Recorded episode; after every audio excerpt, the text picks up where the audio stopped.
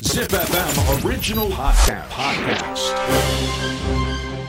Who is the hero of the future society? This is Hero Quest.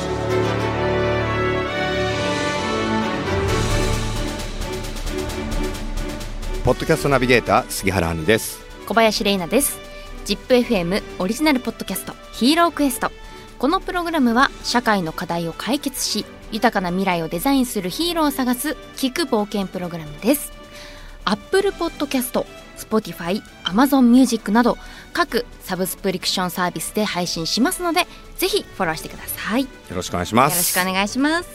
さあヒーロークエスト今回の冒険のステージに進みましょうアンリさん私たちが進む冒険のテーマをお願いしますはい。ズバリ哲学の言語化と価値観の可視化ですう。んなんて難しい言葉を。そうですねちょっと構えそうになりね、までしたが、もこれね、結構今日のゲストの方に、ちょっと僕は思い入れというか、おおあるんですけど、な今までなかったみたいになっちゃうんですけどこの可視化って言葉を僕、う初めて聞いたの彼からかもしれないですええこの彼はですね、はいずっと可視化って使ってた気がします私のイメージは、はい逆にアンリさんは可視化ってよく使あわあれる多分その人からの影響 ですあそうだったんはでい、すね、可視化と情緒はこの彼から来てますね。うわすもうもっとなんかますますお話聞きたくなりましたはい、はい、ではアンリさん今回お迎えするヒーローのご紹介をお願いしますはい、えー今回お迎えするヒーローはアートディレクター、そしてデザイナーである山崎聖太郎さんです。よろしくお願いします。お願いいたしよまろしすくお願いします。いや、もう聖太郎ちゃん来ちゃいましたよ。山つ崎いにさん、お二人は仲良しなんですかあ全然あえいやいやそういう空気感じゃないですよすごい仲良しの空気感漂え、ってせますから聖太郎覚えてます？いつ頃僕らが。何年前かは覚えてないですけど、はい椅子で呼ばれたやつですよね。そうなんですよ。実は、とあるプロジェクトで、はい僕が記憶してるのは多分2011とかじゃないかなと思うんですよね。もう10年前ぐらい10年ちょっと前に、はいあのアートディレクター当時まだ駆け出しのデザイナーだった清太郎が多分独立してすぐぐらいだよねそうね、2年目とか、多分。で僕も RDS に入社してちょっとしたぐらいの時に呼ばれていたのが清太郎だったんですよ、へえ4人いたんですよね 4人いましたね。 4人いました よね そういえば4人いましたね。はいえそこで意気投合されたんですかえどうですか山崎さんいや、なんか、そう、いまあ本当意気投合っていう言葉が正しいんだと思うんですけど、はちょっとなんか、エピソードを今喋るとちょっと気持ち悪くなるから、やめといた方がいいんじゃないかと思うんですけどね。いそれはちょっと ね言ってほしいですよいいってね聞きたいですえよのちゃん聞きたいよね、はいや、普通になんか、チャットかなんかしてたんですよ。メッセンジャーかなんかしてたんですよね。はいで2人同じタイミングでおんなんかやろうぜってポポンって入ったんであすのよ一緒にやろうぜって全く時間差がなくそう同タイミングでちょっとキモくないですかなんかカップルにしかもなりそうな昼の確か11時ぐらい だよそうねそうそう普通の時間なんだよねうん、すごいじゃあもうなんかどうしよっかみたいな感じではい気がついたらですね2013年4年おううんに会社を2人で作ったんですよ、作りましたね、はいじゃあもう出会いからたった数年でそうですねだからメディカルチャープラス、はい M プラスっていうのはわああのよくねこの番組でもご紹介する冒頭の部分で僕のプロジェクトとかはい話すときに、松葉勢の話しませんはいドライカーボンされてますねはいこれ2人で作ったんですそうですそうです何懐かしいよね3年4年ぐらいあったかな会社としてはそうだね、そうなんですねはい、会社の時は僕もクレームの嵐ですけどね山崎聖太郎 に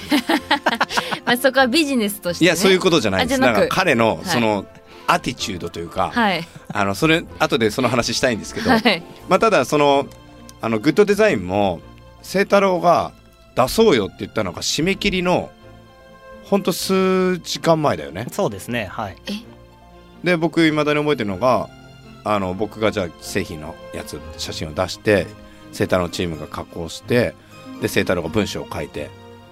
よくよくねあれ読み返すと僕の言葉じゃないんですよねはい清太郎すごいよねあの文章もう山崎さんが全部医療と福祉にデザインと情緒こんな言葉僕が出てこないです なんか言葉よく覚のえてるね紡ぎ方すらもあ、紡ぐって言葉使いましたこれ多分日本で一番使ってるのは聖太郎ですかね。全部丸しい山崎さんマルシー山崎いやでいす。やいやいや、早いんですよ、本当に。へえだからコンセプトとかも含めてですけど、まあそこから一緒にやっていって、いろんなプロジェクト一緒にやっていったんですけども、ちょっとねさっきのクレームじゃないんですけども、はいまあ企業のアドバイザーみたいなやつなんだよね、そうですね。は顧問い。とか企業をのアドバイザーはうい、ん2人であへえデザインのクリエイティブでで僕はプロダクトの方で清太郎はどちらかというとアートディレクションとか広告とか、はいそういうのああのいろいろとコンセプトやるんですけど一緒に行くじゃないですかそのか企業に。はい僕だけシシャツとスーツでほうシャツとまあジャケットとかではで普段ピアスしてたんですけどピアス取ってあ、おおちゃんと真面目に行くんですよチャランリを脱いで脱い でそしたらめちゃくちゃ俺はアートディレクターとかデザイナーだからみたいな雰囲気でピアスめちゃするわなんかめちゃくちゃ色染めるわ髪めっちゃ遊んでんじゃんと思ってそうずっと言います よね、その話二ね。人の温度差すごいすごいですね根に持ってんだろうなと思って。俺はこんなにそうで1社だけじゃなくて2社とかあったんですけど、はいその時はそんなに僕言ってるから、はい切り替えてくれっかなと思ったら、はい拍車かかってってどんどんもうなんかもうもっとなんか俺綺麗な服しろよみたいな雰囲 気いや営業かよと思ってうわーでもすごいそう思うとお二人の歴史って長いですねそうですね深いし長いしヒーロー X ってメディアがあるじゃないですか、はいヒーロークエストのまあ兄弟分じゃないですか、ええあれの一緒に始めたのも清太郎ですね、ええはロい、ゴとか僕作りましたね。あえそうなんですか、はいあ RDS のロゴも清太郎ですよあえーそうなんですか、はいあいつ言うもの忘れてましたちょっといつもねあの見ているあのロゴですか、そうですだから F1 の車体についてたのも清太郎デザインそうですじゃ。あもう本当に講師ともどもそうです仲がいいねといそうですね。はい。同い年なんですよあえあ、そう同い年です。はい。 82年組なんでそうなんですか、まあまだねと年齢的にはそうですけど僕の方が5月生まれなん で先輩ですけどいやそいれらはないい いですよまあねまあそんな感じはでい僕ら結構仲良くさせてもらってるんですけどちょっと清太郎くんがですね、うん僕も知らないぐらいなんか大活躍されてまして最近いやちょっと伺いびったくりいしでますすよまず清太郎デザインっていうまあねもともとデザイン会社を自分でやってるんですけども、はいまあアートクリエイティブなクリエイティブディレクターとか建築家とかさまざまな人たちをまあ集団で束ねてるんですよね。まあ、そこまではうん結構普通な感じ、普通っていうかまあ普通じゃないんですけどもある。うんでそこから今度は数々の賞を受賞し始めた。ね、世界的にもいろんなと、うん結構取ってね結構取りましたね。レッドドット、IF アジア、はいアジアとか、うん、いろいろ。すごい、あのねどんどん取ってくのうん、なんかもうなんか軽々とそうだねみたいな感じでおっしゃるんですごいすごいですねえ何で取ってきた結構代表的なやつだと建築も取ってるもんね建築も取ったはし、プロダクトも取ったし、ブランディングも取った。まあ、いろいろいろあるから。 なんか自慢みたいになるのも嫌ですね。いやいやいやいや感じ悪いでしょいや全然感じ悪くないですよだってそれだけ功績を残されてそういらっしゃいますからただそこまではうん、僕が想像してる清太郎なんですよはいなんか最近夕方めちゃくちゃ見るんですよ待って私も見てますですよね、はいなんかバンキシャと か情報セブンデイズとかなんかテレビ番組のコメンテーターとしてば出てるんですよはいもちろん存じ上げておりますしかもめちゃくちゃそうちゃんと喋ってんいのやねねコメントが本当にあれ的確で 何なんですかえ、ピアスは取ってますよ。ビアビア剃って んのピアス取ってますよ。はい。だねえよやり口がお茶の間 だから。お茶の間向けまにあね。確かにね40のピアスって痛いって思われる可能性あるからそうそうそうそうなんねですよ。はい。いやでも本当多岐にわたってそうそうそうだから本当にもういろいろやってるんですけどでうんもこれももともと清太郎は大学時代から演劇とかやってたんだよねそう大学時代までですね。までか3歳から大学卒業まで演劇をやってました。じゃあだから先輩だよ本当ですね大大大大大先輩ですうんね焙煎ですよ。昔ですよ。うんえでもその演劇の道へ進もうとはならなかったんですかならなかったですね。そうなのだからもともと自己表現が好きなのでなるほどその表現の仕方をアそうそうーそトにうだから「バンキシャ」とか「セブンデイズも情報を扱う番組なんだけども、自分の舞台だと思ってやってると思うよいやいや 感じ悪いね。確かにそれはえー、そうなんですね、で今鍋プロでしょ今鍋プロ所属、ね。誰、僕の知ってる清太郎じゃないんだけど逆になんかなんか演劇それだけ長いことされていて、うんからの今のお仕事に行ったなんかきっかけねみ聞たきいなもたのいですよねなんかおかげですか。なんかまあ何でもよかったんですよね最初ははいその表現というものだったら。はいだからなんか今でもその建築もやるしなんだろうデザインもやるしアートもやるしってやっぱ作りたいっていうのが基本的には全部ベースにあってうんでなんでその舞台の出役からその裏裏というかに行ったかっていうと、はやっぱりなんかぶつかるじゃないですか舞台役者というかはい役者をやってるとその表現の方向性だったりとかでなんか極端に言うと人の言う通りにやらなきゃいけないんですよね、最終的には確かに自分でやりたかったなるほどゼロから自分でそう自分が思ったように作って自分が思ったように演じることができたらやってたかもしれないい。ですけどはあってことはこれあれだな監督あるな、ありますね脚本監脚督ある本あるなあありますありま すぜ全然ありますいやもうその清太郎って結構僕の中でまあ本当は多角的にやってるじゃないですか。うんで、はいアートとかうんデザインとかの概念とか枠組みっていうのをもっと大きく僕は捉えてる人だと思ってるんですよね。うんうんなんか一つにこだわるわけでもなく、まあ、全体的に人の感情だったり揺さぶっていくようなものを、まあ、言葉だったりも含めてやっていくんですけどだからその中でこの社会を右脳で刺激するっていう風に清太郎は言ってるんですかこの社会どういう意味を持ってこれは僕ら解釈すればいいですか、うーんなんかその社会とか、うんなんか世の中って多分に左脳的に構築されてるじゃないですか、うんはい要はロジカルシンキングとか、は理屈とか数字とかう、んでなんかその曖昧さみたいなものがこうなんだろうななんか抜け落ちてってる感じがするんですよね。ううんんで逆にそのなんだろう顕在化していないその曖昧な部分を、うんまあ、し逆に刺激することで、うんなんか社会に新しい動きができるんじゃないかなっていう、まあ、そういううんことですね具体的になんか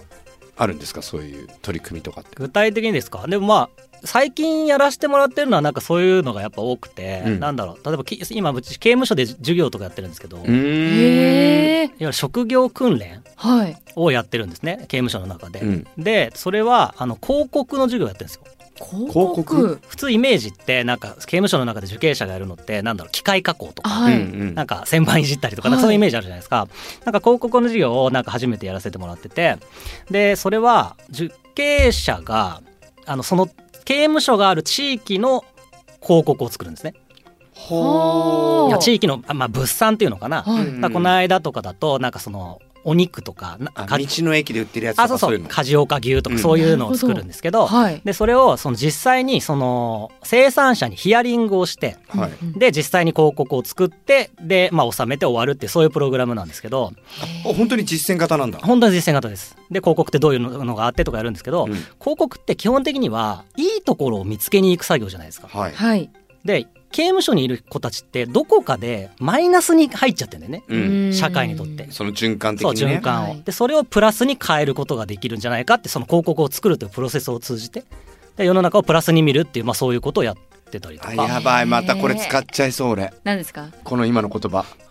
ちなみになんどこマイナスをプラスにっていうこの循環型のところでみたいなもういじってたもろう著作権つけますよもうえそれすごい面白いんですけどそういうのってちょっと聞いてみたいのがその費用とかコストとかっていうのはどうなるんですかそれはね、まあ、最低限はいただけますねあじゃなくてその受刑者の人たちは受刑者の人たちはいわゆる職業訓練なのでそれはあのたただで受けられますそういう広告とかそういうクリエイティブの部分ってなかなかちょっと憧れたりはするけどもちょっと遠いじゃないうんうんその距離がはいぐっと近くなるよねまあそうですねで自分のさ書いたコピーライトとかさ、うんその広告的なものがさ道の駅とかそのスーパーとかわからないけども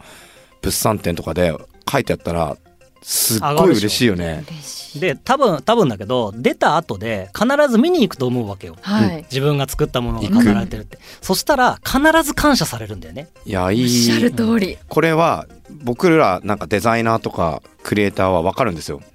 自分がデザインしたものが世の中で見た時街中でめちゃくちゃテンション上がるんです。ああそうですよね話しかけたいぐらい本当は。確かいにやでも本当そうですよ ね買ってくれてありがとうございます。い一体どの辺が好きなんでしょうかと か。褒めてほしいからねでもそれでも作った側にしかわからない高揚感とそうもう達成感とんでもないよねあれねですありますね周りの人に褒めてもらったりとかなんか賞を受賞するのももちろんすごく嬉しいんだけども、何気ない日常で自分の作品を見た時が一番嬉しいかもああそう僕もそう思いますはわあそれは法務省とでしょいそれは法務省ですねでもあれはどうですか刑去年行われたオリパラのやつも少し関わってみましたけどもまあ、オリパラは、まあ、僕は表彰式を担当してたんで、まあ、表彰台とか、まあ、なんだろうねその衣装とかそういうのやってたんですけど、まあなんか日本のことをこんなに深く考えたのは最初で最後かもね。ほあー表彰台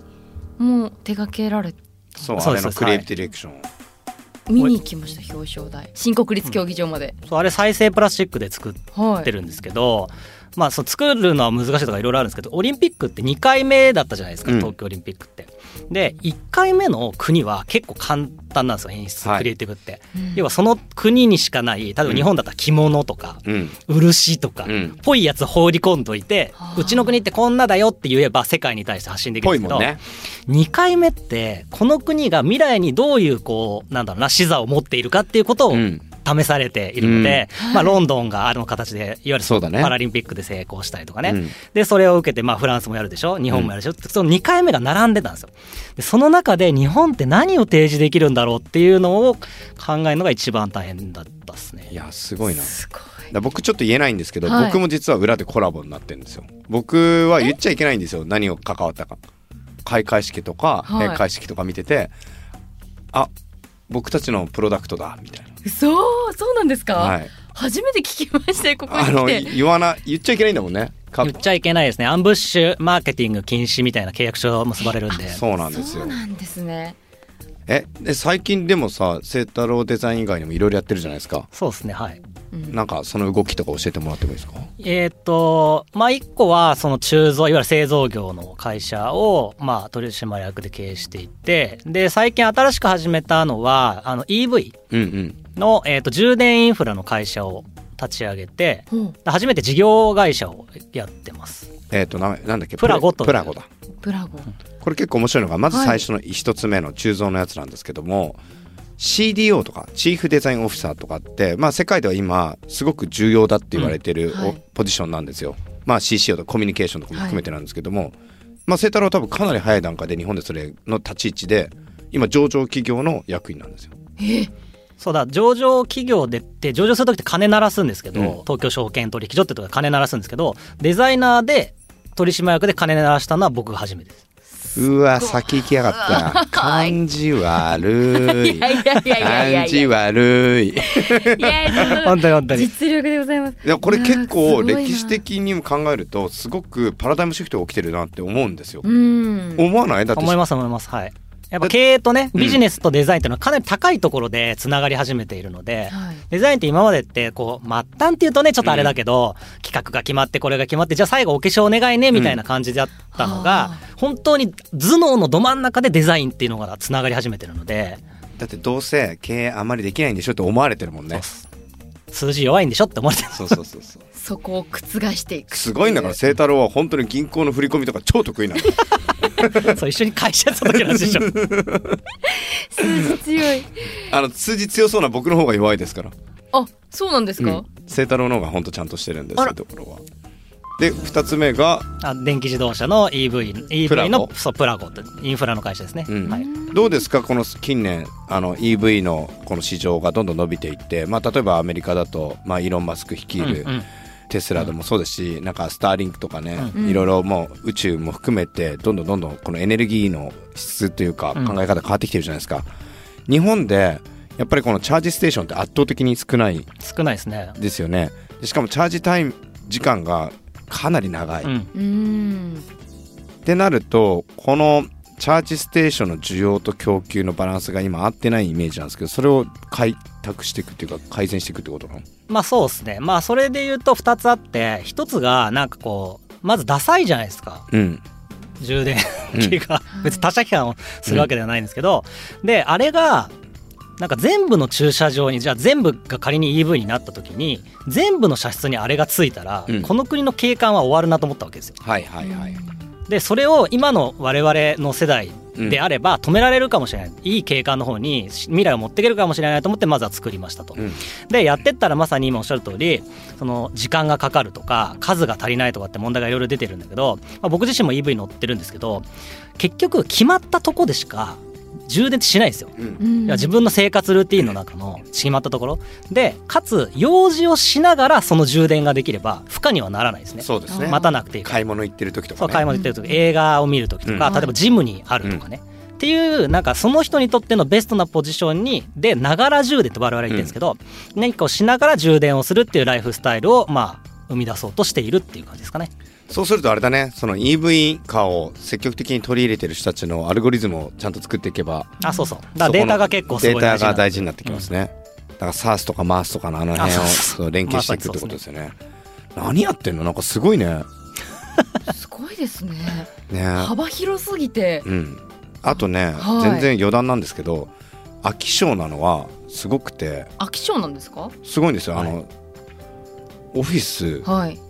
10年で15年で8個目です15年 え転々とするんですよ会社をそれは飽きちゃうからってことですか飽きちゃうからですね。へえ正直に言えばなんかねあれなんですよね僕ちょっと不不安なんですよ自分のクリエーションがえうーんこ初めれてだ聞いたけわのそうすごい不安ではい定住してしまったら自分のクリエーションが止まってしまう感じがするんですねーんわかるわかるだから移動し続けて外部刺激を強制的に入れ替えないと自分が固着しちゃう感じがするんですようーんだから僕は自分のクリエーションにまだなんか絶対的な自信がないんだと思うんですよねだからほらほらいたでしょはいこういう自信がない人僕も言ってたじゃないですか自信ないってそうなんか絶対お二人の実力と功績があったら自信がないなんてありえないってこちらからは思うんですけど、ないよねないですねでどいつか枯渇するんじゃないかなって思いつつもやってるのでモチベーションって何なんですか普段のそのクリエイティブの先にあるモチベーションというか美の本質は何かということですかねすごいなんかめちゃくちゃかっこいいじゃんこの後絶対聞かないでねちょっと持ってないから持ってないからいや翌週は絶対言わないからね聞きたいな第2回目のゲストぐらいの時に聞くわ清太郎 がいやでも本当にやっぱりねこの10年付き合ってきて10年以上ですかねやっぱどんどんどんどん進化してる清太郎を横で見れるっていうのは僕すごい楽しいですねなんかフェイスブックとかでどんどはいん新しいプロジェクトを出していくんですけども、えーまあちょっとね先ほどアートディレクターデザイナーって書きましたけどもそのそこの横にハッシュタグでねもう一個ねあるんですよねアーティストなんですよねそう音楽で CD 出したりとかはいあとなんか芸術品でなんか賞取ったりしてるんで、まあ、その辺はねあのちょっと割愛していきます。えー 次回聞きましょうよ 次回ねはい伺えたらなと思っております、いやありがとうございますい、やーありがとうはいございました、ありがとうございます次回もよろしくお願いいたします、はいお願いしますヒーロークエスト次回もアートディレクターデザイナー山崎清太郎さんと冒険します次回のヒーロークエストもお聞き逃しなく Hero Quest.